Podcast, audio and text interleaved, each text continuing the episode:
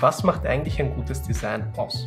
Für mich ist ein gutes Design, wenn es von der äh, emotional und funktional sich mit den Benutzerinnen und Benutzern verbindet.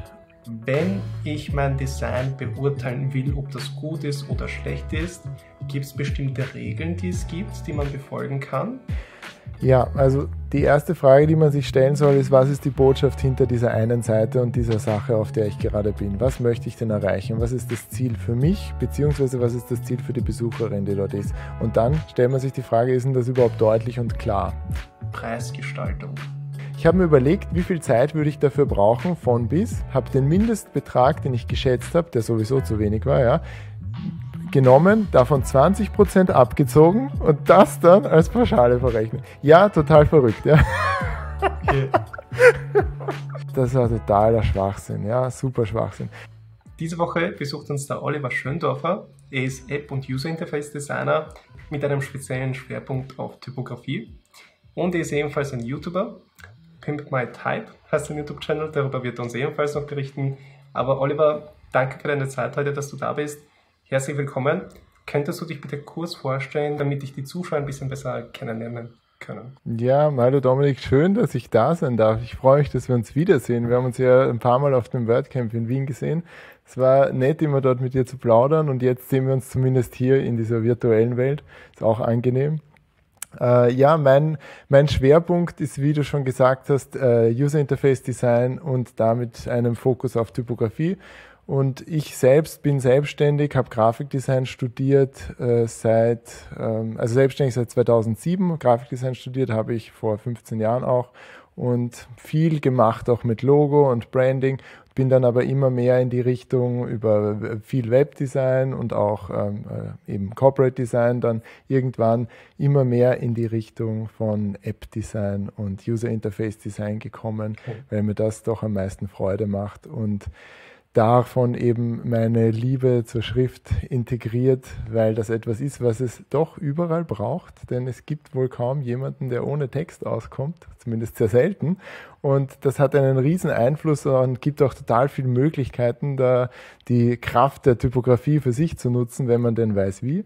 Und davon erzähle ich auf meinem YouTube-Kanal. Also ich finde es extrem cool, weil ich kenne keinen anderen Designer, der mit so einer Leidenschaft über Typo Typografie reden kann.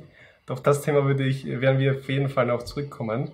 Am Anfang würde ich da, damit das ein bisschen lockerer ist, ein bisschen auf einer persönlichen Ebene, würde ich dir so drei Bullet-Fragen stellen, da, damit mhm. eben die Zuschauer dich ein bisschen kennenlernen.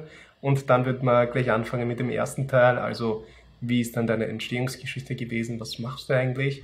Weil welchen Bezug hast du dann noch zu WordPress zum Teil oder mhm. inwiefern beschäftigst du dich mit WordPress? Inwiefern mhm. ist das einfach komplett reines, pures Design?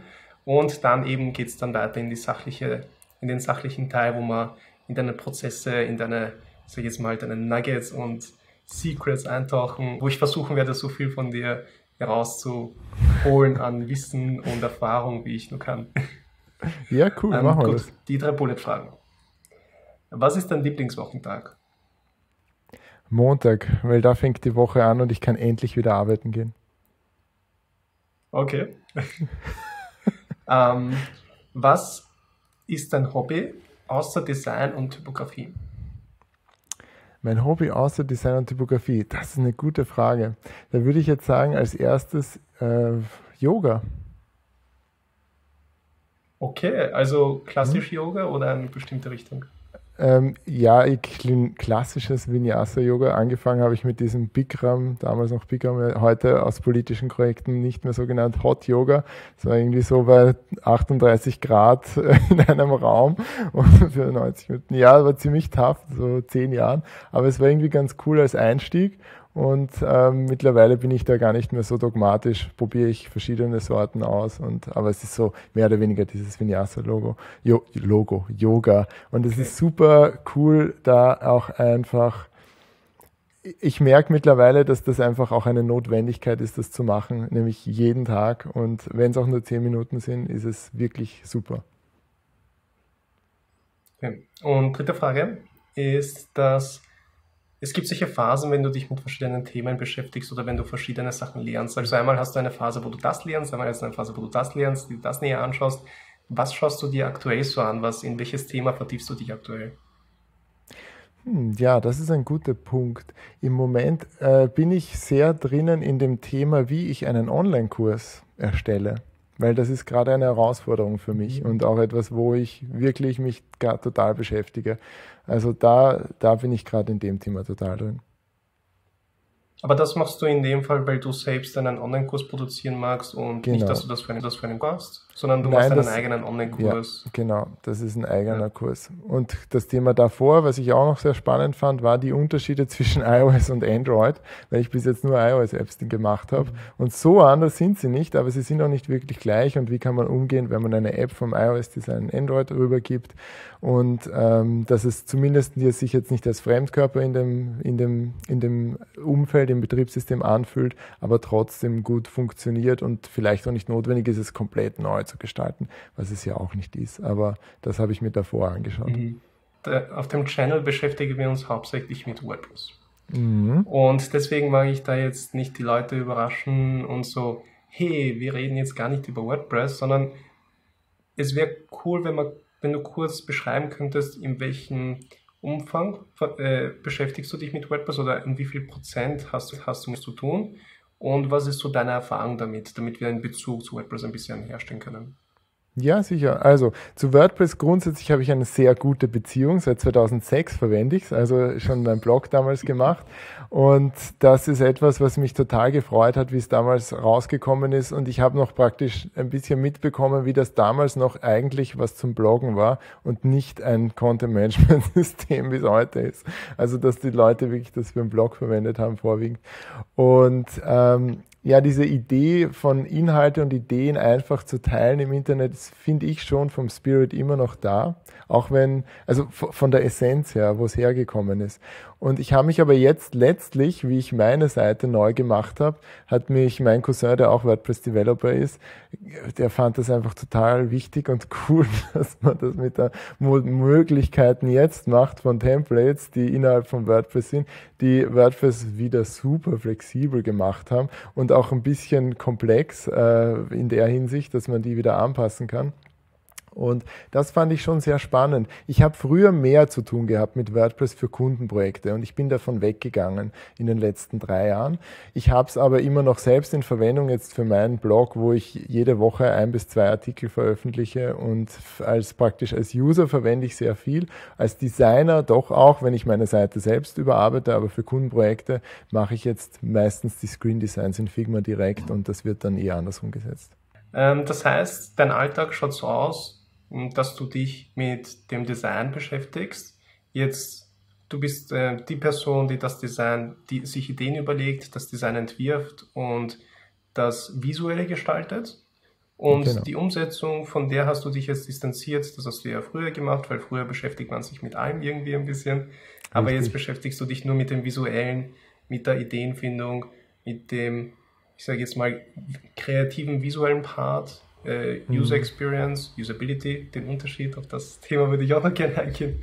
Okay, also da wollte ich nur ein bisschen das Bild zeichnen, äh, wie so dein Alltag ausschaut und von welchem Winkel der ganzen gesamten Industrie der digitalen Welt du kommst. Genau, ja. ja. Ähm, könntest, könntest du ein bisschen so von einer Entstehungsgeschichte sprechen? Also, wie hat es bei dir angefangen und wo bist du jetzt? Also, was waren so deine initialen Interessen, die das bewirkt haben, dass du in, dieses, in diese Industrie eingestiegen bist und wie hat sich das entwickelt und zu welchem Stand hast du dich zum Punkt heute weiterentwickelt? Okay, naja, wie das Ganze begonnen hat, war es, wenn man will, hat es damit begonnen, wie ich in der Volksschule war und eine, eine, eine Schüler-Kinderzeitung, habe ich sie genannt, gemacht habe.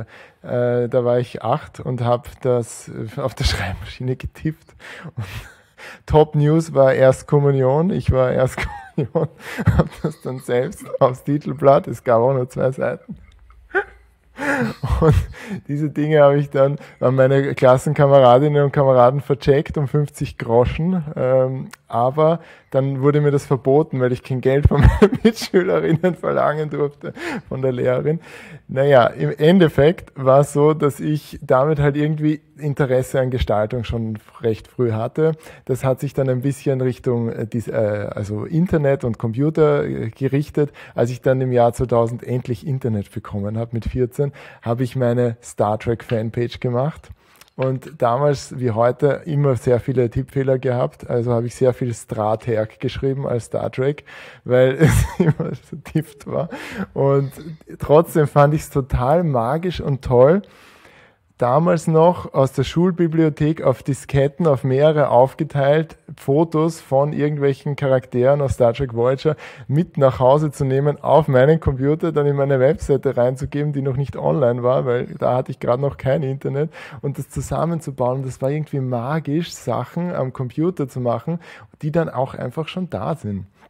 Und mit der Zeit habe ich mich dann beschäftigt, als ich dann das bekommen hat, hat jeder ungefähr um die Zeit sich irgendwie mit PHP beschäftigt, habe ich mich auch beschäftigt, dass man mit MySQL und dann kam, hat jeder natürlich sein eigenes Content-Management-System gemacht irgendwie. Und dann kam die Sache, dass man angefangen hat, äh, dass ich angefangen habe mit dem mit dem Gestalten von Webseiten und das alles noch Tabellenlayouts. Also das war so irgendwie die Anfangszeit und habe auch ein bisschen dann Projekte gemacht für Bekannte und ein bisschen Geld schon verdient und damit ist so irgendwie das Interesse für die Gestaltung gestiegen und als ich dann nach dem Zivildienst ein Studium wählen sollte, habe ich mich für Grafikdesign entschieden und habe das dann in St. Pölten studiert und dort bin ich mit der Leidenschaft Typografie konfrontiert worden und dieses Feuer wurde da entfacht damals und seitdem lodert es ununterbrochen, muss weitergegeben werden. Also da habe ich wirklich eine wunderbare Zeit gehabt und viel gelernt. Und auch so die Idee von Branding und Corporate Design und diesen Sachen, das ist da schon gekommen. Und mein erstes Kundenprojekt damals war dann, wie ich im zweiten Studienjahr war, mit drei oder 22 Jahren, habe ich dann eine Anfrage bekommen, um für eine Reinigungsfirma in Kärnten ein Corporate Design zu machen. Und da habe ich mir gedacht, das kannst du jetzt aber nicht, weil das war wahnsinnig teuer. Ich habe da 1000 Euro dafür verlangt und schon oh. dreistellig, äh, vierstellig, oh Gott, ja. Also das ist ein Wahnsinn, ja. Und da habe ich mir gedacht, oh, da muss ich mich, da muss ich mich dafür jetzt jetzt aber auch selbstständig machen, damit ich ernst genommen werde. Und habe mich als Kleinunternehmer selbstständig gemacht und damit war praktisch meine Selbstständigkeit gestartet, noch im Studium und seither habe ich es nicht beendet. Ich habe kurz für vier Tage in einer Agentur gearbeitet, habe es dann aber gelassen, weil ich den Prozess nicht gut fand. Obwohl die alle total nett waren, aber ich fand das einfach nur schwachsinnig, damals zumindest. Und ja, das, das, war, das wäre eine von meinen Fragen gewesen. Also, weil, also viele überlegen sich, was der richtige, also es gibt keinen richtigen Weg, so gesagt. Ja, ja. Aber ja. viele überlegen sich einfach zwischen diesen zwei Wegen zu wählen, entweder in einer Agentur zu arbeiten oder selbstständig zu sein. Mhm. Und mich würde interessieren, ob du findest, dass es gut ist, Agenturerfahrung zu sammeln? Weil du hast jetzt gesagt, du warst drei Tage in einer Agentur. Ja. Oder hast du da noch eine andere Art von Erfahrung gesammelt von irgendwo? Oder glaubst du, dass du, dass du davon mehr profitieren würdest, anstatt jetzt von Anfang an alleine das zu machen, alleine die, Selbstständigkeit, alleine die Selbstständigkeit aufzubauen, die Fehler immer, also die Fehler selbst machen und nicht von der Erfahrung zum Beispiel einer Agentur zu lernen? Und wie siehst du das also den Vergleich zu einer Agentur, in einer Agentur zu arbeiten und im Vergleich zur Selbstständigkeit?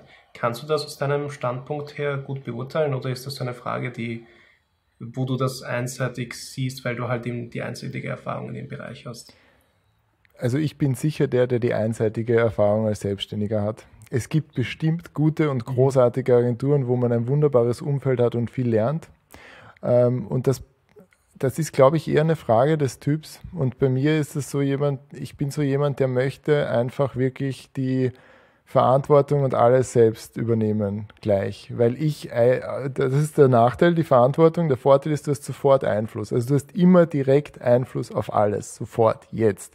Also das ist etwas, wo du auf niemanden wartest. Bei jedem Projekt, das du kriegst, committest du dich selbst dazu, dass du es machst. Weil es dir niemand vorschreibt, dieses Projekt zu machen. Und das fand mhm. ich in der Hinsicht immer schön und ich habe schon Erfahrungen auch davor gemacht. Und zwar habe ich ein Praktikum gemacht in meinem ersten Studienjahr bei einem selbstständigen Grafiker in Wien.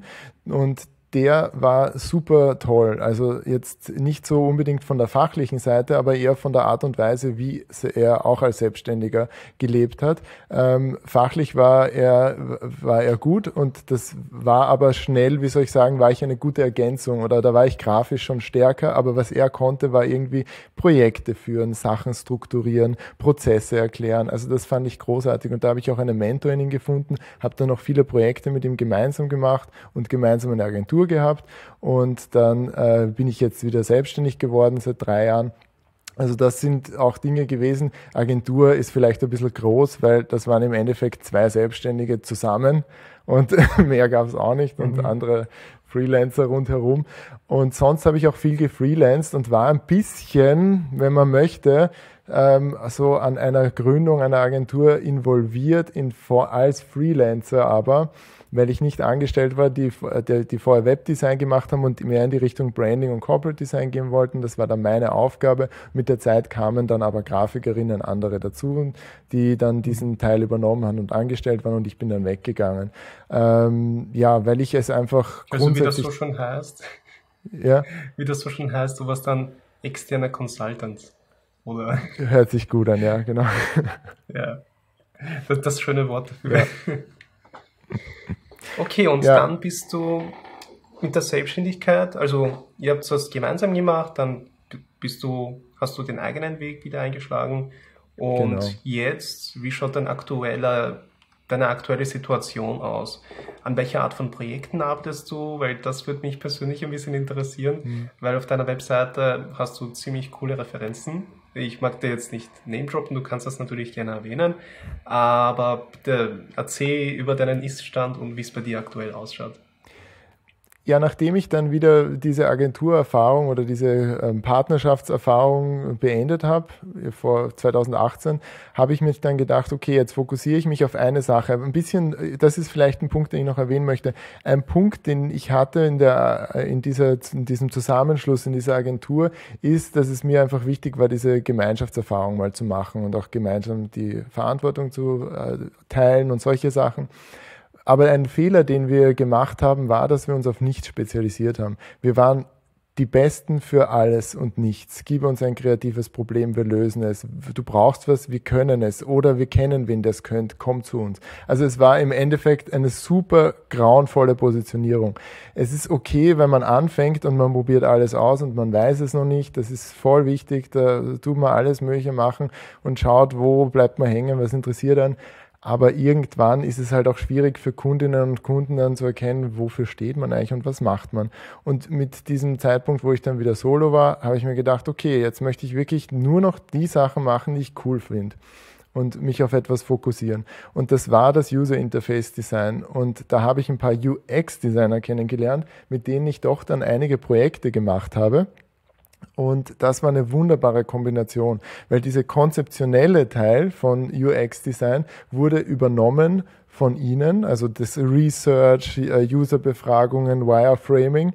Aber das Ganze dann in eine Ästhetik und in einen Stil zu führen, der einerseits für die Kunden passt und die Kundin oder auch für die Userin und den User passt, also praktisch die Vorgaben des Auftraggeberinnen, Auftraggeber äh, und die Vorgaben praktisch der Leute, die es verwenden oder die Wünsche, die Bedürfnisse zusammenzuführen in einem visuellen Design plus die Funktionalität, das finde ich total spannend und da sehe ich mich irgendwie an dieser Schnittstelle. Und äh, das, das ist eine super ergänzende und auch ähm, verbessernde Position, weil der Kunde bringt den Input von seiner geschäftlichen Perspektive, die UX-Designer bringen den Input von der Perspektive mit dem mit der Funktionalität und mit den Flows und den ganzen Sachen und ich kann das mit der Ästhetik zusammenführen. Und wenn das aber nicht zusammenläuft, geht gar nichts. Und wenn es zusammenläuft, ist super. Also das ist, das finde ich total spannend. Ja, dann entstehen wahnsinnig tolle Projekte. Also ja. da, das ist echt ein Wahnsinn, was da entstehen kann. Und nur genau. kurz zu, zur Klarheit, weil du vorher ja UX-Design erwähnt hast. UX steht ja. für User Experience in dem Fall, falls mhm. das noch nicht, also falls das irgendwer jeder schon mal gehört hat, UX-Design, UX-Design. Ja. Was ist das eigentlich? Das ist User Experience Design. Also kannst du vielleicht den Begriff ja. kurz erklären? Weil ich weiß es so ungefähr, aber ich kann auch einen kompletten Blödsinn erzählen, weil meistens glaubst du, hey, du verstehst einen Begriff, mit dem du nicht dich, der nicht im Bereich mhm. deines Berufes liegt. Ja. Aber teilweise ist das dann auch falsch, deswegen mache ich da keinen Blödsinn erzählen. Und ja. da würde ich da gerne dich bitten, hey, könntest du das kurz erklären, was es ist? Also ich fand das total wichtig, mich damit zu beschäftigen, weil das sehr oft synonym ist. Und ich habe da auch oft hier, äh, gibt es in Wien so einen UX-Stammtisch ähm, von Max Böck, ist sehr cool. Und die, äh, da habe ich die UX-Designer dort gefragt und gesagt, wieso will jeder UX-UI-Designer? Ja? Jobausschreibung ist irgendwie fast das Synonym, UX-UI-Designer und so weiter. Und im Endeffekt habe ich dann herausgefunden, dass es kaum jemanden gab dort, der sich als UX-UI-Designer selbst bezeichnen würde, von den Leuten, die aber auf diesem Stammtisch sind, ja, oder in diesem Meetup, auf dieser Meetup-Gruppe. Und das fand ich interessant, weil man doch merkt, es sind unterschiedliche Disziplinen. Die User Experience ist mehr oder weniger, die bin, äh, auch hier, ich bin ja kein UX-Designer, aber es ist die Erfahrung der Benutzerinnen und der Benutzer, wie sie mit einem Produkt interagieren. Da geht es, glaube ich, viel auch um Recherche, da geht es viel darum, die Hintergründe zu erfahren, warum sie etwas machen, in welchem Kontext diese Aufgabe von ihrem Leben liegt, in welchen Situationen das Ganze verwendet wird und deren Tools sind einfach Research, auch Testing äh, und, und, ähm, und Wireframing und Konzeption, Flowcharts machen. Also das sind so die Tools, die damit arbeiten. Und als anderer Punkt ist User Interface, also UI. Wie schaut die Benutzeroberfläche aus? Natürlich haben wir Schnittmengen und natürlich kann ich nicht sagen, mir ist es wurscht, wie das vom Ablauf und vom Flow ist oder sonst was. Aber meine Aufgabe ist es eher dann das, was man sich überlegt hat, in, eine, in einen konsistenten und visuell sinnvollen Fluss hineinzubringen.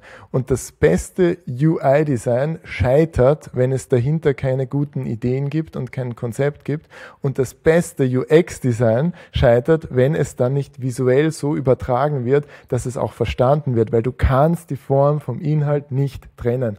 Und das finde ich so spannend. Dann kommen da die coolsten Wireframes zu mir und natürlich gibt's da noch so viele Lücken, die man dann noch füllen kann im Design. Und da habe ich dann die Möglichkeit, mit denen zu reden, die zu challengen, es gemeinsam nochmal besser zu machen. Und das finde ich schön in dieser Kombination. Also ich bin jemand, der natürlich Bewusstsein hat für den, für den UX-Part, also für die, für die Experience, für die Konzeption, wenn man so möchte. Aber ich bin jemand, der den Schwerpunkt und auch die Stärke im Visuellen hat. Mhm. Finde ich extrem geil. Also die Erklärung, weil ja jetzt ähm, Leute, die das vielleicht nur so als Begriffe gehört haben, die haben jetzt eine sehr klare Definition dazu. Ähm, eine Sache wollte ich dich eben noch fragen, damit wir eben kurz die vorige Frage abschließen. Wie schaut es bei dir aktuell aus? Oder was machst du aktuell für so Sachen? Kannst du über bestimmte Projekte reden oder nicht? Oder ich weiß nicht, wie das gerade bei dir ausschaut. Deswegen würde ich dir gerne mal kurz ähm, äh, von wo man anfangen kann und bis wohin man gehen kann, wo dein aktueller Stand ist und mit welchen eigenen Projekten du dich jetzt beschäftigst und könntest du das vielleicht kurz zusammenfassen?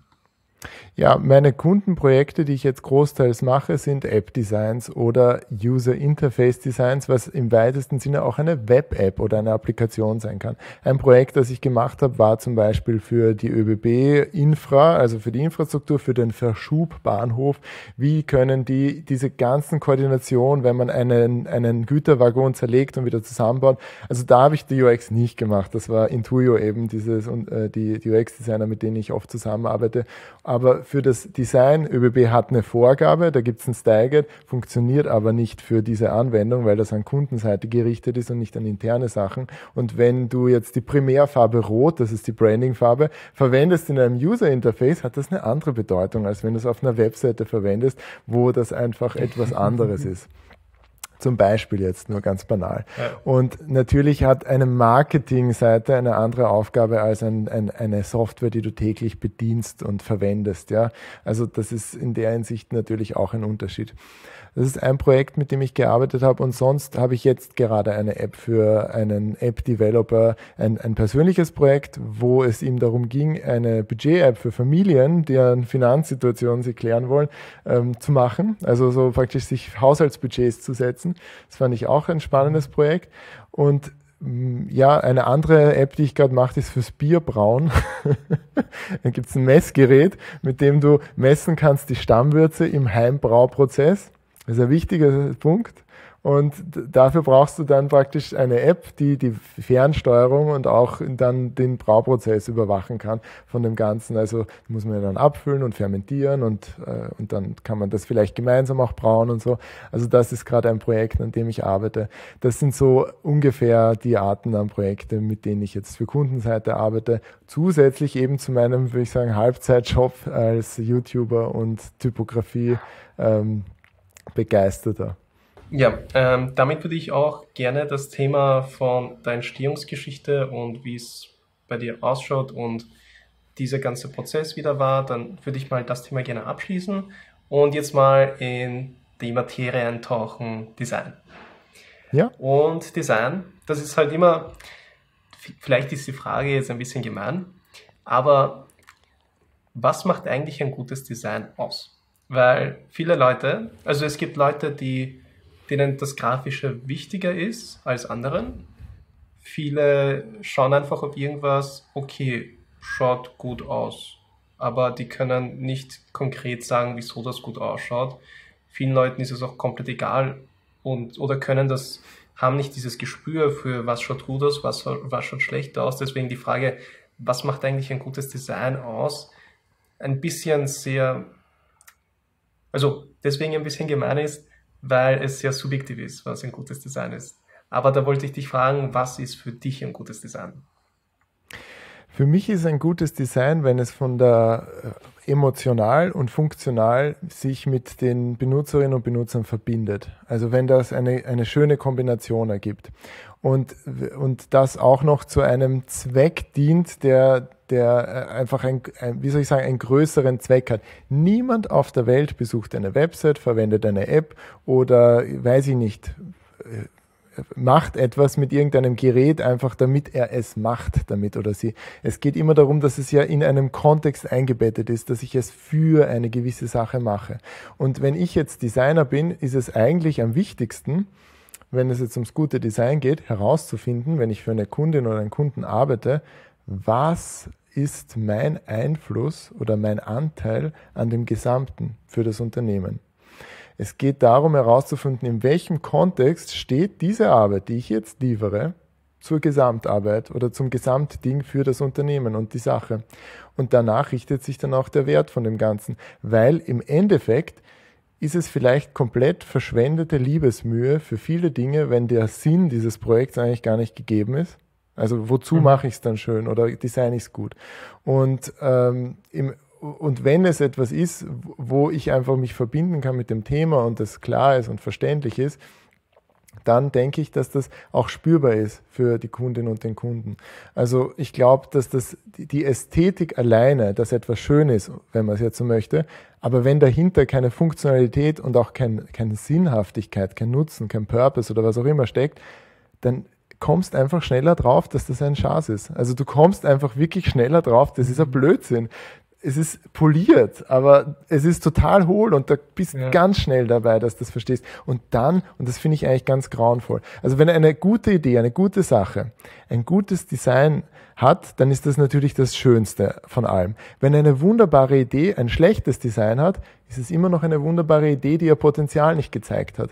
Aber die schlimmste Kombination ist, wenn ein wunderbares Design von einer grauenvollen Sache oder von einer hohlen Sache ist, weil dann ist die Enttäuschung enorm. Das ist grauenvoll, ja. Die Erwartungshaltung ist da oben, aber im Endeffekt ist es da unten dann. Ich habe ein Beispiel, ja. Ich habe jetzt gerade Name-Dropping oder Hate Speeches, wenn man möchte. Ich habe mich endlich durchgerungen, für diese, ein ETF und solche Sachen zu machen. Da bin ich sehr faul, aber es ist schlecht. und habe mich für Flatex ETF entschieden. Im Kontext? Im, im okay. Kontext von einem. Von also einem, in Bezug auf Investieren. Ja, investieren, genau, ja. So, und das habe ich mit Flatex jetzt gemacht. Flatex hat eine fancy, shiny, coole Werbung, ja. Fancy, shiny, shiny coole Marketing-Webseite. Und ab dem Moment, wo du da drin bist, äh, äh, gehst du in die Hölle, ja. Also du gehst einfach jeden Klick ist ein Klick weiter in die Hölle. Die Menüführung ist eine Katastrophe. Das Design ist einfach zum Kotzen, ja. Es ist so grauenvoll und es bricht mir im Endeffekt das Herz, weil es etwas ist, was total cool sein könnte. Aber da merkt man einfach, natürlich ist wichtig, dass die User generieren und reinziehen und so weiter. Aber, äh, und es funktioniert ja auch, ja, das muss man auch sagen, es funktioniert ja auch. Aber es tut mir so leid, weil die Enttäuschung ist dann einfach riesig und das Verwenden von dem Ding macht überhaupt keinen Spaß. Also das ist ja, also wirklich das ist so, übel. schon wie so eine typische Clickbait-Geschichte eigentlich. Ja, wenn man so möchte, ja. Also, und da merkt man einfach, das ist nicht, das ist, ich, ich will denen nichts Böses unterstellen, gar nicht. Ich merke einfach, da ist eine Friktion zwischen, so schaut unsere, praktisch so sieht unsere Fassade aus und wenn du ins Geschäft hineingehst, dann bist du in irgendeinem Loch, ja. Also das ist, und, und, und das ist einfach, weil die Menschen da nicht, vielleicht liegt es an den Departments, das eine Marketingabteilung, das andere ist die Produktabteilung und irgendwie ist da, die sind anscheinend nicht dieselben. Das ist häufig bei Software überraschenderweise so, dass es ein Ding für Marketing gibt, ein Design und dann gibt es eins fürs Produkt selbst. Das kann ich nicht verstehen. Aber ja. Ja, aber das habe ich auch schon, damit wurde ich auch schon konfrontiert ein paar Mal. Mhm. Aber damit ich das kurz zusammenfasse, äh, wenn ich das jetzt richtig verstanden habe, was du gesagt hast, ist, dass es eine, also dass ein gutes Design eine, ein Gleichgewicht ist aus guter Form, also gute Funktion, weil die Funktion kommt vor der Form, also wie das funktioniert und wie sich das verhält, und dann noch eine gute Form drauf, ähm, dann noch eine gute Form einfach drauf kommt on top. Und wenn die zwei zusammenpassen, also Funktion und Form, dann ist es ein schönes, gelungenes Design. Genau. Und ich möchte aber dazu noch mal sagen, dass diese, man sagt immer Form follows Function und so weiter. Ähm, ja, aber diese, die Funktion, dass etwas schön ist und ansprechend ist, mhm. oder es ist auch eine Funktion, dass etwas schön ist. Und wenn es mich emotional nicht berührt und ansprechend ist, und ich rede hier von Dingen, wo ich die Wahl habe, wenn ich etwas lesen muss, etwas machen muss, ich muss mich mit Finanz Online auch auseinandersetzen und es ist grauenvoll, ja. Also wenn ich nicht die Wahl habe, muss ich es eh tun. Aber in einer Welt, wo es Optionen gibt und wo mich ganz viele Dinge anschreien und alle wollen, dass ich etwas mit ihnen mache oder meine Aufmerksamkeit wollen, dann ist das, was mich emotional und funktional also was mich emotional anspricht und dann auch noch funktional dem gerecht wird, wichtiger als etwas, das funktional ist und halt da ist, ja, und eh gut funktioniert. Also ich komme gar nicht dorthin, dass ich das ausprobiere, wenn ich es nicht schön finde, in vielen Fällen. Und deshalb ist ja. dieses, ach, mach schön, ja. Nein, das hat auch eine Bedeutung und einen Wert an sich, weil, weil, weil du sonst gar nicht dorthin kommst, dass du es ausprobierst oder verwendest. Mhm. Okay, ähm, damit wir ein bisschen praxisorientierter werden, weil jetzt mhm. haben wir ein bisschen theoretisch geredet Voll. und jetzt würde ich gerne mich ein bisschen mehr in die Praxis vertiefen. Und ich gehe davon aus, ich habe das jetzt nicht hundertprozentig überprüft, aber dass jeder Zuschauer oder Zuschauerin die eine oder andere Webseite wahrscheinlich selbst haben oder gemacht haben oder gerade dabei sind, das zu lernen. Wenn ich mein Design beurteilen will, ob das gut ist oder schlecht ist, Gibt es bestimmte Regeln, die es gibt, die man befolgen kann? Ist ein breites Thema. Aber gibt es so bestimmte Nuggets, die du aus deiner eigenen Erfahrung gelernt hast, wo du sagst, ähm, hey, ich habe schon so ein gewisses System durchschaut und du musst jetzt deine Top-Geheimnisse jetzt nicht verraten. Das, das Natürlich verrate so ich die. Meine Intention dahinter. Aber kannst du an die Zuschauer und Zuhörer ein bisschen was weitergeben, wo die die eigene Webseite vielleicht überprüfen können. Mhm. Habe ich ein schönes, gutes Design, funktionales Design oder ist das ein kompletter Blödsinn, den ich da mir selbst zusammengebaut habe, den ich mir bauen habe lassen? Ja, also die erste Frage, die man sich stellen soll, ist, was ist die Botschaft hinter dieser einen Seite und dieser Sache, auf der ich gerade bin? Was möchte ich denn erreichen? Was ist das Ziel für mich, beziehungsweise was ist das Ziel für die Besucherin, die dort ist? Und dann stellt man sich die Frage, ist denn das überhaupt deutlich und klar?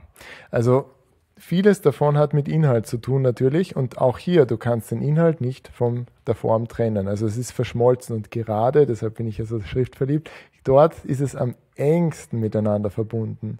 Du kannst nicht, also du kannst nichts schreiben, ohne einen Inhalt zu haben.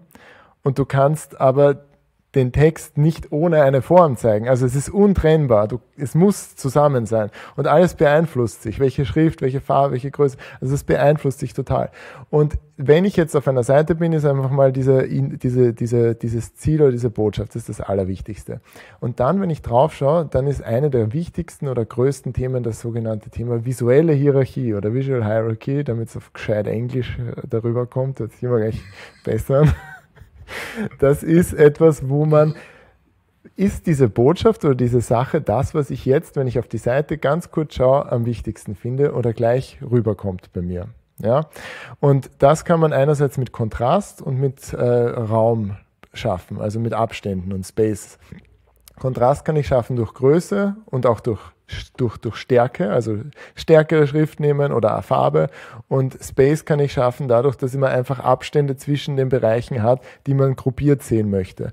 Also das wäre so ein Tipp, dass man schaut, ist diese Botschaft oder diese Sache denn das, was am meisten Aufmerksamkeit auf dieser Seite jetzt bekommt? Oft ist es so, dass man irgendeinen Slider hat und da ist ein Bild drinnen, das überhaupt keine Funktion hat, also wie ich keine. Irgendein random Stockfoto, Entschuldigung, random Unsplash-Foto, ja, schaut super schön aus, ja. Irgendeine tolle Landschaft, super, aber ähm, es hat überhaupt keinen Bezug zu dem Thema. Man merkt sofort, dass das ja, es, das Bild schaut zwar wunderschön aus, aber es hat dort überhaupt nichts verloren. Ja, ja. ja das habe ich auch schon gelernt, dass das viel besser ist, weil das bringt auf jeden Fall irgendeine Nachricht rüber. Und mhm. sonst bringst du die Nachricht rüber, okay, ich habe ein schönes Bild ausgesucht. Schau das bitte an. das heißt, wenn ich mir meine eigene Webseite überprüfen möchte, dann sollte ich mir zuerst die Frage stellen, was will ich mit der Webseite vermitteln, welche Nachricht, an wen will ich diese Nachricht vermitteln, ob die Kommunikation, also die Texte und die Grafiken, die Bilder auf der Webseite diese, mit dieser Intention ausgesucht und geschrieben worden sind, damit diese Nachricht so rüberkommt? Und on top dann noch drauf, wenn das, wenn die Informationen grafisch so geformt sind, damit die eben diese Struktur ergeben, also zusammenhängende Elemente zusammengruppieren. Ähm, dann zum Beispiel Überschriften, Text, damit da diese Struktur ist von dem visuellen, wie gestaltet man eigentlich ähm, optische digitale Medien, egal ob das jetzt für Web ist oder für Print oder mhm. alles Mögliche. Da gibt ja. die, die Regeln sind, glaube ich, universell. Und mit dem kann dann auf jeden Fall jeder anfangen und sich da die ersten Gedanken machen. Hast du da vielleicht Ressourcen, die du empfehlen kannst? Oder falls ich mich in das Thema vertiefen mag und da jetzt wirklich in die Materie eintauchen mag, da kann ich natürlich dich anschreiben und dich fragen, hey, kannst du mir so ein Audit machen? Oder kannst du mir ein Brand, äh, Brand Manual machen? Oder ein äh, Brand Design, ist das der richtige Begriff? Oder, weil die Begriffe, die werden auch doch verwechselt, also Branding und Corporate Design. Und das sind ja alle Begriffe, die in einen Topf geworfen werden, aber ein bisschen anders sind. Also ich weiß, das ist, ein, das ist eine Pandora-Box jetzt das Thema. Mhm. Aber meine Frage wäre jetzt in dem Fall, wie kann ich mich in das Thema vertiefen oder an wen kann ich mich wenden? Was machst du in dem Fall oder gehst du genau diesen Prozess dann vor, den du gerade beschrieben hast?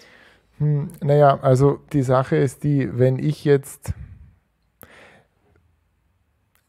ich mache es vielleicht ein bisschen anders jetzt von der Wenn es jetzt um die eigene Seite geht und wenn man dafür ein Review haben möchte und das schauen will, dann würde ich einfach grundsätzlich sagen, zu einem Designer, einer Designerin seines ihres Vertrauens gehen und dann dort nachfragen und mit dieser Person reden.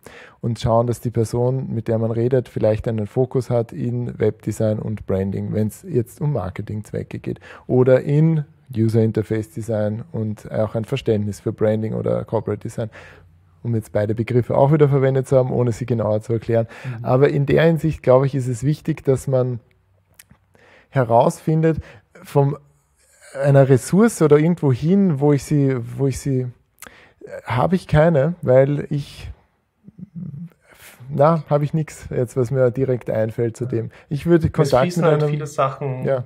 in das Ganze rein. Ich weiß nicht, ob du den kennst, aber über den rede ich ziemlich mhm. gerne, ziemlich oft, über den Donald Miller. Ja, kenn ich nicht. Das mit dem Create Your Story Brand heißt das, glaube ich.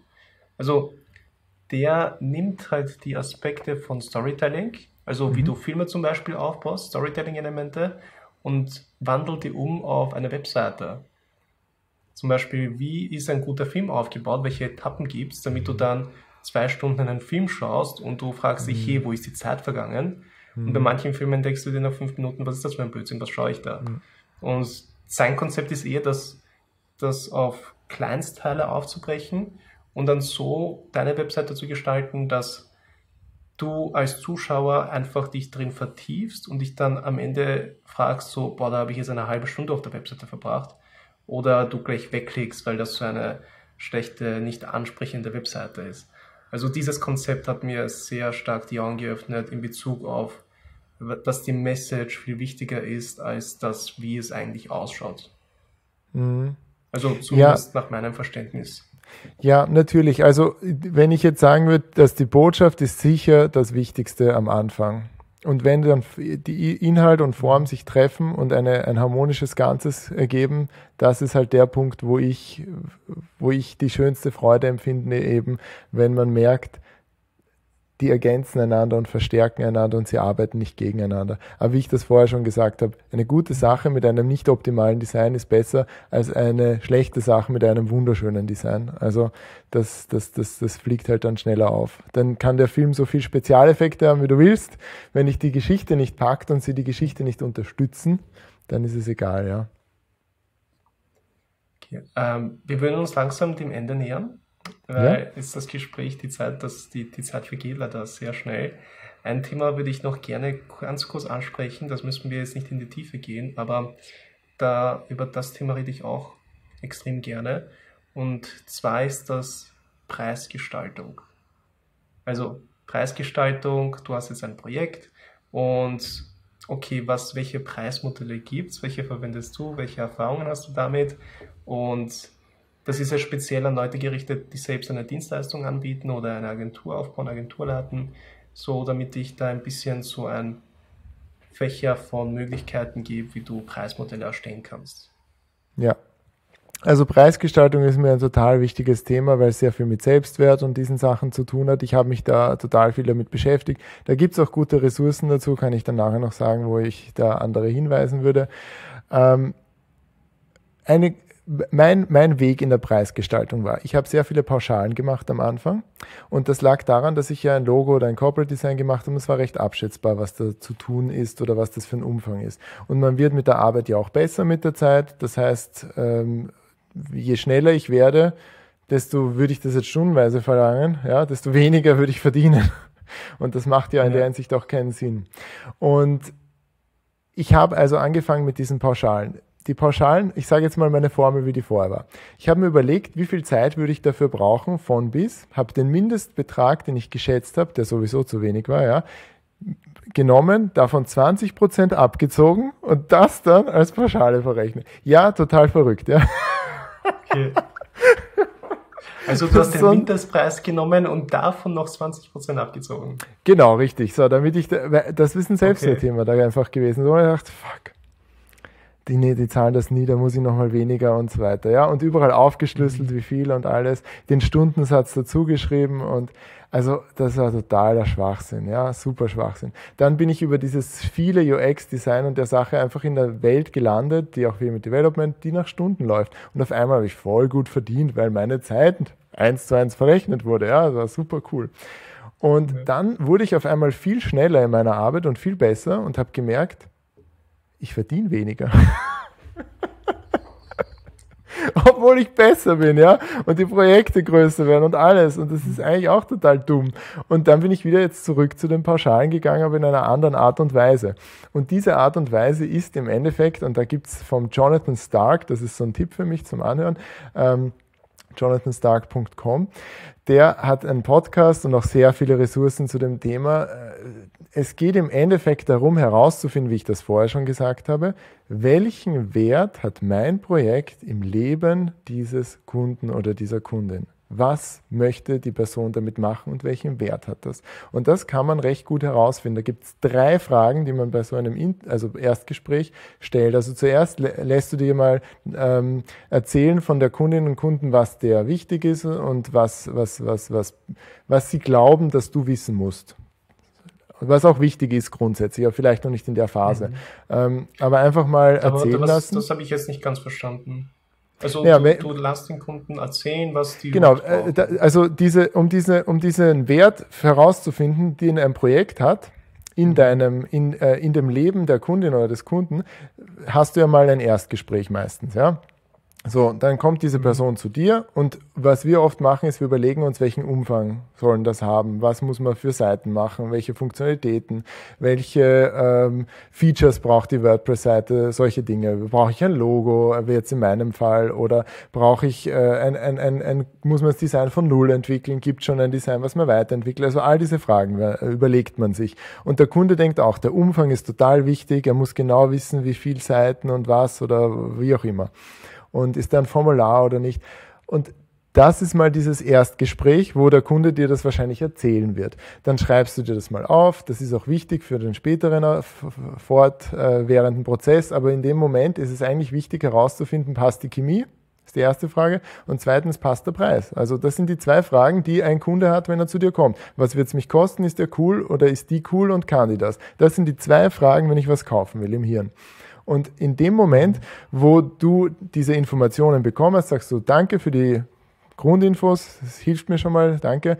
Ähm, ich möchte noch mal einen Schritt zurückgehen und ich habe noch mal eine kurze Frage generell über das Projekt. Warum ist es denn überhaupt sinnvoll, diese Website zu machen? Also was wollt ihr denn damit bezwecken? Oder was ist denn der Sinn hinter dem Ganzen? Und das ist also die erste, die, den Sinn fragen. Warum? Ja dann wird der Kunde mal sagen, warum das notwendig ist. Vielleicht, weil ich habe jetzt einen, einen, einen Mitbewerber, kommt jetzt gleich und wir müssen dieses Projekt rausbringen. Oder, ja, ich möchte mich bald selbstständig machen und das ist der nächste Schritt für mein Leben. Also, weil ich werde vielleicht meinen Job nicht mehr haben in einem Jahr. Also, solche Sachen. Und auf einmal kriegst du, okay, das ist der Kontext von dem Projekt. Ja? Oder, ja, ich brauche halt eine Website. Braucht man ja, oder? Und schon weißt du, okay, das hat das vielleicht keinen hohen Stellenwert. Ja, eben, aber und dann sagen wir, ja, cool, da gibt es sowas wie zum ja. Beispiel Squarespace oder Wix oder was auch immer, ja. da kann man sich auch eine gute Seite holen. Ja, genau, sowas. Also, ja. und, auf, und das ist ja auch nicht schlecht, ja. Man merkt nur einfach, dann geht man in die Richtung, ja. Und also warum möchtest du das machen? So, das ist, dann ist die erste Frage. Dann die Frage, okay, warum jetzt? Und könnte man das nicht erst in einem halben Jahr machen oder in einem Jahr? Und dann kommt irgendwie die Antwort, ja, stimmt eigentlich. Ja, muss nicht unbedingt jetzt sein. Ich habe da jetzt nicht unbedingt Zeitdruck. Gibt es auch von Kunden. Ja? Oder Nein, nein, nein, das muss in einer Woche sein, weil da ist eine Messe oder in einem Monat oder irgendwas. Und wenn das ja. nicht da ist, dann und so weiter. Ja? Und dann merkst du, okay, ist es dringend oder ist es nicht dringend? Also welchen, welchen Wert hat es? Also es fügt dir auch nochmal hinzu. Es ist wie wenn man ein Haus renoviert oder umbaut. Wir müssen dort einziehen in drei Monaten, weil dann haben wir keine Wohnung mehr. Also zum Beispiel, ja. Also das ist einfach, welcher ja. Druck steckt dahinter. So, und die dritte Frage, die ist meine liebste Frage. So, und und die ist eigentlich, und was soll ich dazu beitragen, dass das Ziel von dem erreicht wird. Warum möchtest du das jetzt mit mir machen? Warum möchtest du jetzt nicht zum Beispiel mit der anderen Agentur arbeiten, die jetzt schon das Logo gemacht hat? Warum möchtest du nicht äh, arbeiten mit, wieso nimmst du nicht einfach eine Squarespace-Seite? Warum lässt du das nicht auf, keine Ahnung, auf äh, irgendeiner, äh, lässt ein Freelancer das machen, ja? Warum löst ihr das nicht intern mit einem eigenen? Und dann merkst du auch bei dieser letzten Frage, wie bist du in, im Geiste dieser Kundin, dieses Kunden positioniert bei dem. Na, ich habe so eine gute Empfehlung gekriegt von der oder dem. Ich habe so äh, viel gehört schon von dir. Oder ich will einfach mal nur schauen, was es so für Angebote gibt und ich brauche halt ein paar Leute. Gibt's genauso, mhm. ja? ja? Also und, und ja, es ist ein extrem, es ist extrem cool, finde ich, und wichtig, die Kunden zu qualifizieren. Dann, damit du jetzt, okay, mhm. du bekommst jetzt eine Anfrage, ja. aber hey, du wirst ja auch nicht Best Friends mit jeder Person, die du kennenlernst.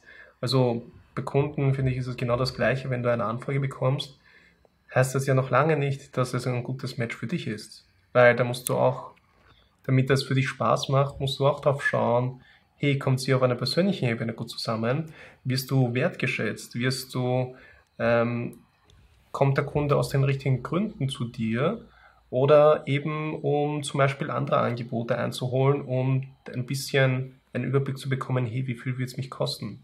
Wo ja. du dann ein bisschen so ein, ein Stigma hast, so im Hinterkopf, so, ähm, ja, okay, der will jetzt wahrscheinlich den günstigsten Preis. Will ich mit dem Kunden überhaupt arbeiten, der sich andere Angebote einholt? Weil Best Case ist einfach, hey, er hat deine Arbeit gesehen, er ist so begeistert von dem, wie du das machst und welchen Stil du hast, dass er genau mit dir arbeiten mag, weil er von dir so begeistert ist. Also das ist, finde ich, besser als einfach, er entscheidet sich für dich wegen dem Preis. Oder er vergleicht die Preise zu anderen. Es ist nicht Schlechtes. Ich mag jetzt nicht sagen, dass es schlecht ist, aber ich finde es immer angenehmer, wenn die Kunden einfach sich nicht nur nach Zahlen richten, sondern einfach auch aus dem eigenen Interesse das Projekt machen wollen und hey, wir ticken ähnlich und hey, es macht uns beiden Spaß dran zu arbeiten und dann entsteht irgendwie das Projekt dann viel besser, finde ich, bei mir, anstatt jetzt da eine Transaktion zu machen daraus. Ja, ich also da möchte ich ein bisschen kryptisch formuliert und um den heißen Brei geredet, nein, aber dann mag überhaupt ich jetzt, nicht. Ja. Aber, aber da möchte ich einhaken, weil also grundsätzlich ist überhaupt nichts verkehrt dran, dass er nicht viel oder sie nicht viel zahlen will. Das ist überhaupt nichts dran. Also wieso soll ich mehr zahlen, wenn es weniger geht? Warum? Ja, Die, der Punkt ist eigentlich der. Das stimmt. Ja, wenn ich dieselbe Qualität und Sachen Ja, so, so habe ich das noch also, nie betrachtet. Ja, ja also Weil du bist immer so in dem halt, Schema so, okay, er will weniger zahlen, er will weniger zahlen, oh, ich werde nicht wertgeschätzt. Das ist ja der erste ja. Gedanke, den du dann hast. Aber im Endeffekt ist es eh ja. Angebot und Nachfrage, Wirtschafts Wirtschaftssache und stimmt, ja. Na, die Frage ist im Endeffekt die, ja, welche Rolle spielt dieses Projekt im Leben deiner Kundin, deines Kunden? Das ist die Frage. Davon geht das, wenn das etwas ist, was ich halt machen soll, weil es eine Vorgabe ist und, oder weil ich halt auch irgendwas brauche, dann hat das keinen Stellenwert und dann ist es okay. Es, da, da, es geht ja wirklich, die Person ist nicht schlechter dadurch, aber es ist einfach nicht, die Situation ist nicht, dass der Stellenwert so hoch ist in dem Moment. Und dann ist es einfach etwas, was nicht zusammenpasst. Da geht es nicht darum, dass der Kunde oder die Kundin blöd ist oder nervig ist, sondern dass das einfach nicht zusammenpasst mit den Vorstellungen und dass ich die falsche Person dann dafür bin, wenn es um irgendeine äh, Sache geht. Aber das findet man mit diesen Fragen heraus. Und das finde ich in der Hinsicht wichtig, weil die wollen ja nicht ein Design machen, weil es schön ist. Und dass man gemeinsam gut zusammenarbeitet, ist wichtig. Aber im Endeffekt erreichen wir ja einen Ziel. Oder ich möchte ja sagen, wir möchten ja eine Transformation für unsere Kunden und Kundinnen erreichen. Wir möchten, dass es ihnen, nachdem sie die Webseite haben, besser geht, als bevor es diese Webseite hatten. Die Frage ist, wie ist dieses, nachdem sie die Webseite haben? Also was wünschen sie sich? Was glauben sie, trägt die Webseite dazu bei? Oder das User Interface oder das Video oder was auch immer im Vergleich zu jetzt, zu vorher. Was soll anders sein? Und da muss man herausfinden, welchen Anteil kann ich haben und wo kann ich das beisteuern. Und wenn man diese Frage herausfindet, dann geht es ja im Endeffekt nicht darum, wie setze ich es um, wie viele Seiten sind es und was, sondern wie kann ich dieses Ziel für diesen Kunden erreichen mit egal welchen Methoden und wie kann ich sozusagen das herausfinden. Und davon kann man es dann abhängig machen. Also das, das ist so im Endeffekt mein, mein, mein Prozess. Ich habe total häufig User Interface Designs, wo es darum geht, dass man andere Leute in dem Committee, die das Ganze auch mitentscheiden, also es geht oft darum, dass man internes Approval kriegt. Und da hängen dann persönliche Wegen Karrieren und Sachen drin. So politische Spielchen ja. innerhalb der Ja, oder Spielchen. Im Endeffekt muss jeder auch ja. im Unternehmen sein Projekt vertreten und verkaufen können. Und da ist ein wichtiger Faktor, dass man alle mitnehmen kann und auch alle begeistern kann. Und das Design kann halt leicht wen begeistern auch. Also, und das ist dann die Funktion von dem Projekt. Die Funktion ist es, im Unternehmen dafür ein Commitment zu kriegen, weil sich dann alle vorstellen können, wie wird das Projekt ausschauen, auch wenn es noch nicht developed ist, ja, weil dann alle Begeisterung dafür entwickeln können und auch sehen können schon, wie das sein würde. Also, und dann ist das die Funktion von dem Projekt. Also das muss man dann einfach mhm. ein bisschen umdenken. Und auch für einen Prototyp vielleicht, wenn ich irgendwas develope. Also so mal die Frage stellen, wo steht das im Leben? Und die zweite Sache, die ich glaube ich ganz wichtig finde und die mir total geholfen hat beim Preisgestalten, ist, dass man mehrere Optionen anbietet. Weil wenn man das nicht macht, dann ist das einfach eine Katastrophe.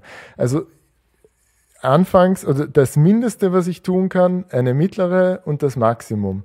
Und diese drei Optionen einfach hineingeben in das Angebot, weil es ändert die Fragestellung von, arbeite ich mit dem Dominik oder arbeite ich mit dem oder wem auch immer zusammen von, arbeite ich überhaupt mit ihm zusammen oder wie mhm. arbeite ich mit ihm zusammen? Weil du überlegst dann, ich kann auch das kleine Paket nehmen, das mittlere oder das große nehmen. Und das macht den größten Unterschied. weil es dich auch flexibler macht in der Preisgestaltung und du kannst im großen Paket all das reingeben, wo du auch denkst, dass, dass der Kunde nicht nimmt, aber dass er einfach weiß, das ginge.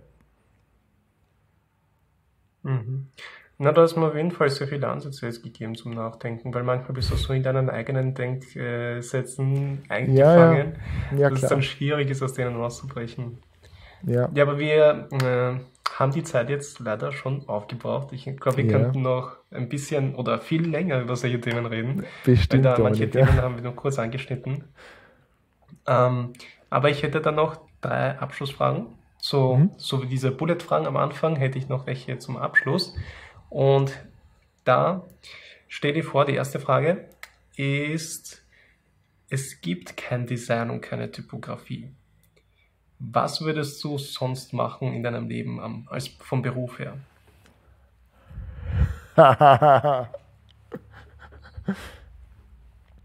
ich wäre Lehrer. In einem bestimmten Bereich oder allgemein einfach Lehrer? In Design und Typografie, nein. du würdest das bin das ich ja jetzt auch schon. Nein. Ähm, ja, weil also was äh, etwas Ausdrückendes und Gestaltendes wäre schon, aber das wäre ja in dem Fall nicht möglich. Aber nein, ähm, ich finde es total schön, Leute in der Entwicklung zu begleiten und auch ein Projekt in seiner Entwicklung zu begleiten, weil das ja auch ein Teil von einem Leben und von einer Sache ist. Und äh, was mich da am ersten jetzt kommt, ja, vielleicht Lehrer. Okay. Mm, die zweite Frage wäre, normalerweise frage ich das immer im WordPress-Kontext. Was ist das nervigste Feature in WordPress? Aber dadurch, dass du ich, ich kann nicht, gerne eine Antwort sagen WordPress, zu WordPress. Oder? Ja, ich kann dir eine okay, User-Antwort geben. Ja, bitte. ich hasse es und zwar grauenvoll. Ja, also wenn ich einen Link öffnen möchte, ja, in WordPress, ja, ich setze jetzt einen Link und dann kommt mein Dropdown und ich ändere den Link und ich gebe danach auf den Switch, dass es in einem neuen Tab öffnet, dann geht der Link wieder zurück auf den Status davor. Also er wird nicht gespeichert, der geänderte Link. Ich muss noch einmal, es ist ein bisschen schwierig zum, zum Erklären. Also ich klicke innerhalb von WordPress auf ja. einen bereits gesetzten Link. Ja, ich möchte ihn editieren. Ich editiere den Link und mhm. gleichzeitig möchte ich aber, dass dieser editierte Link in einem neuen Tab sich öffnet. Es funktioniert nicht. Es geht dann auf neuer Tab öffnen, aber den bestehenden Link. Ich muss dann noch einmal den Link. Äh, ich kann nicht beide Einträge machen, wenn ich diesen Dialog so. offen habe. Ja. Verstehe. Ist das so im klassischen Editor in WordPress? Nein, im Gutenberg. Gutenberg Im Gutenberg. Der Wirklich? Ist, ja, ist furchtbar. Oh, das, das, das muss ich mir anschauen, das ist mir noch nie aufgefallen, aber ist ein cooler, cooler Input. Muss ich mir Na, jedes Mal nehme ich, ich habe jeden oh. Freitag so ein, so ein Review von der Schrift und jedes Mal kopiere ich mhm. natürlich das Template von der letzten, ja, gebe es rein und ändere die ganzen Links mhm. zu den Seiten vom Button und so weiter. Dann klicke ich in den Button rein, will diesen Link editieren, paste den neuen Link rein, dann gehe ich Open in a New Tab und dann überschreibt es mir praktisch damit wieder den neuen Link mit dem vorher bestehenden. Das hasse ich. Also muss es immer zweimal aufklicken. Das ist mir noch, also das ist mir noch nicht aufgefallen, aber ich muss es mir auf jeden Fall anschauen. Aber ist echt interessant. Das habe ich noch nie gehört. Wird irgendwann aber, gefixt. Äh, dritte Frage. Auf jeden Fall. dritte Frage. Ähm, was war dein letzter Aha-Moment in WordPress? Mein letzter Aha-Moment in WordPress war, wie ich herausgefunden habe, dass man äh, die, diese Templates generieren kann. Also wie man, also mit dem neuen, mit dem neuen System, dass du im Wesentlichen ja dir eine komplett individuelle Seite damit zusammenbauen kannst mit wiederverwendbaren Komponenten, die interaktiv sind, was ziemlich cool ist. Also das war mein letzter Aha-Moment, aber auch mein letzter Überforderungsmoment, weil es von der Denkstruktur und allem super verworren ist. Also das zu checken, dass ich jetzt in dem Editor bin und nicht in jenen und dass ich das ändere, das Template und äh, mhm. ist, ist, ist ziemlich abstrakt und kompliziert. Aber es ist cool, also in dem Fall sprichst du von den Blog-Themes in Gutenberg, oder? Ja, richtig, genau. Ja. Okay. Ja. Also weil das, glaube ich, noch ein Thema, mit dem sich noch nicht so viele beschäftigt haben. Ja, es ist ziemlich Deswegen, neu. Aber es ja. ist auf jeden Fall ja. mega, mega mächtig und mega interessant. es macht im Endeffekt so ein, diese ganzen ganz Power-Seiten obsolet in irgendeiner Form. Mhm. Also dieses super ja, da bin ich Evato, der Meinung. Was auch immer, ja. ja. Also du wirst später eigentlich keine Themes kaufen müssen eigentlich. Du kannst dir dann genau. alles selbst in WordPress erstellen. Genau. Okay, ähm, gibt es sonst noch irgendetwas, was du an die Zuschauer und Zuschauerinnen weitergeben möchtest, was wir vielleicht nicht angesprochen haben, aber das vielleicht dir noch am Herzen liegt, dass du das weitergibst? Ja, das habe ich jetzt vielleicht noch nicht genug angesprochen, aber im Endeffekt. Wenn man sich mit Design oder Development auseinandersetzt, dann ist es auch natürlich total wichtig, sich mit Schrift auseinanderzusetzen, weil Schrift etwas ist, was du nicht trennen kannst von deiner Seite und deinem Design. Und um einfach herauszufinden, wie man das praktischer und auch für die Seite und für die eigene Botschaft passender machen kann, ähm, gibt es meinen YouTube-Kanal. Wenn man ein Problem hat, welche Schriftart soll ich denn überhaupt wählen, habe ich einen Newsletter, der jeden Freitag eine Schrift empfiehlt. Jede zweite Woche ist es eine Gratisschrift und jede andere Woche eine Bezahlschrift. Und da kann man dann schon herausfinden, wofür ist die gut geeignet, wie kann ich die gut verwenden und auch immer, immer ein bisschen was lernen. Also das sind die Dinge, die ich jetzt vielleicht noch zum Abschluss mitgebe. Finde ich extrem cool, weil über Typo die Typografie haben wir leider nicht so viel gesprochen und das ist ja eigentlich deine Leidenschaft. Aber ich hoffe, dass wir noch zu dem Thema kommen werden. Ähm, Wenn es dann soweit ist, sagst du es. Ja, mir. wie können dich die Leute kontaktieren? Passt. Äh, wie können dich die Leute kontaktieren? Also sie können dich auf YouTube finden. Sie können deine genau. Webseite eingeben, die unten in der Beschreibung verlinkt sein wird. Also alle Sachen werden unten in der Beschreibung verlinkt sein. Da können Sie einfach draufklicken, aber wie können dich die Leute noch erreichen? Sie sagen mir, ja, ich bin so begeistert, ich mag unbedingt ein Review auf einer Webseite machen, ich mag ein Design machen, ich mag ähm, die richtige Schrift auswählen für meine Webseite. Wie können dich die Leute erreichen? Ja, am einfachsten ist es auf, äh, ich bin auf Twitter als Glyphe, G-L-Y-P-H-E und sonst findet man mich auf pimpmytype.com oder auf dem YouTube-Kanal Pimp My Type sind auch die ganzen Adressen, wie man mich am leichtesten erreichen kann. Auch Oldschool mit so einer Art E-Mail geht auch noch, ja. Das ist auch möglich. Passt. Ähm, hat mich sehr gefreut. Vielen, vielen Dank, dass du dir die Zeit genommen hast. Ähm, falls ihr noch Fragen habt an den Oliver, ihr könnt sie dir gerne in den Kommentaren stellen. Ich werde sie einfach zusammenfassen und dann an den Oliver schicken. Wenn er, das haben wir jetzt noch nicht besprochen, aber wäre es okay, wenn ich dir dann die Fragen einfach kumuliert zuschicke? Ja, natürlich. Das extrem cool. Vielen Dank dafür. Falls ihr Fragen habt, einfach in den Kommentaren. Ähm, ja, das war's. Äh, vielen Dank, Oliver, für deine Zeit, für deinen Input und alles, was wir jetzt besprochen haben. Hat mich persönlich auch ein bisschen überrascht, dass wir über manche Themen gesprochen haben und da habe ich auch selbst ein paar Aha-Momente gehabt. Fand ich extrem cool. Und danke. Ich hoffe, wir sehen uns dann bald im Real Life. Danke, Dominik.